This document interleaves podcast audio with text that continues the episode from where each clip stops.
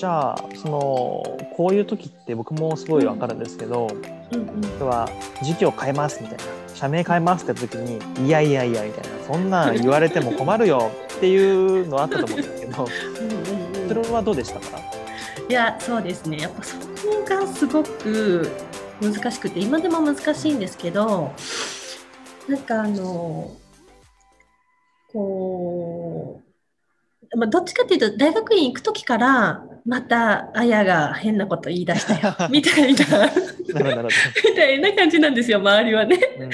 で大学院い行くって言い出して本当に行っちゃったから、まあ、うん。言い出したら聞かないよなっていうのは、まあ、周りのメンバーは分かってくれてるんですけどへでもやっぱり行ったからには何か成し遂げなさいよっていうその、うん。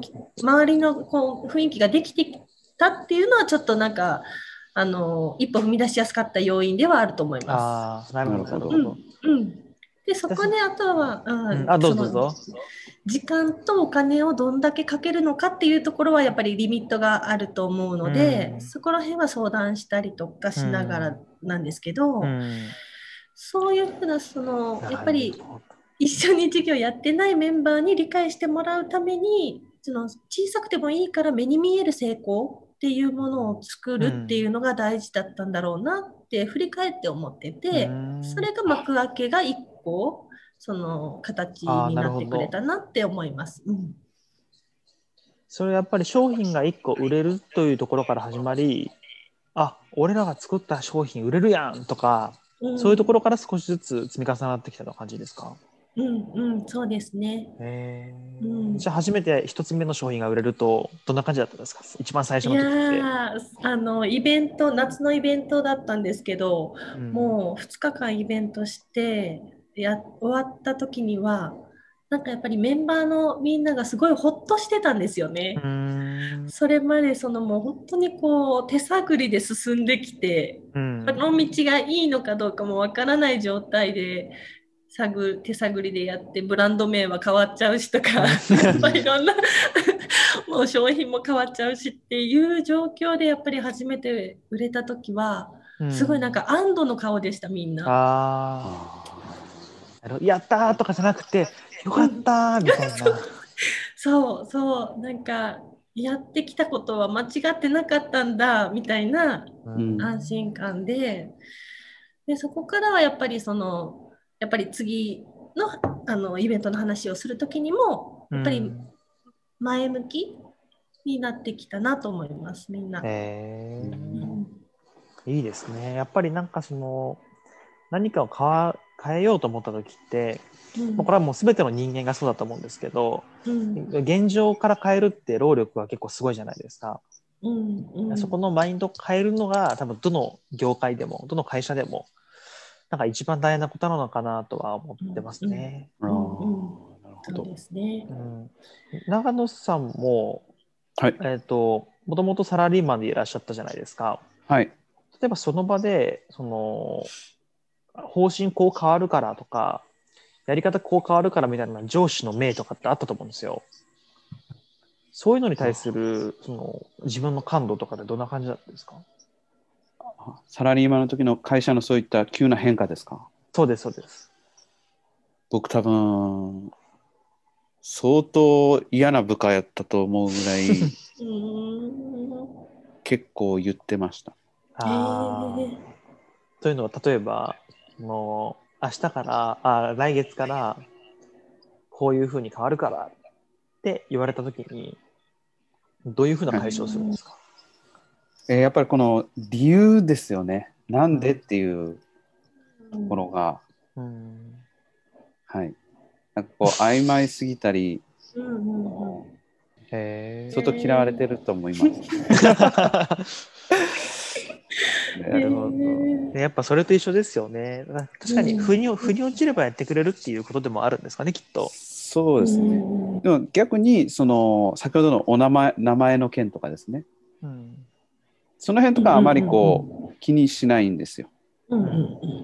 多分こう創業者なりのやっぱり思いってあるじゃないですかネーミングですけど、だその活動の部分ですよね。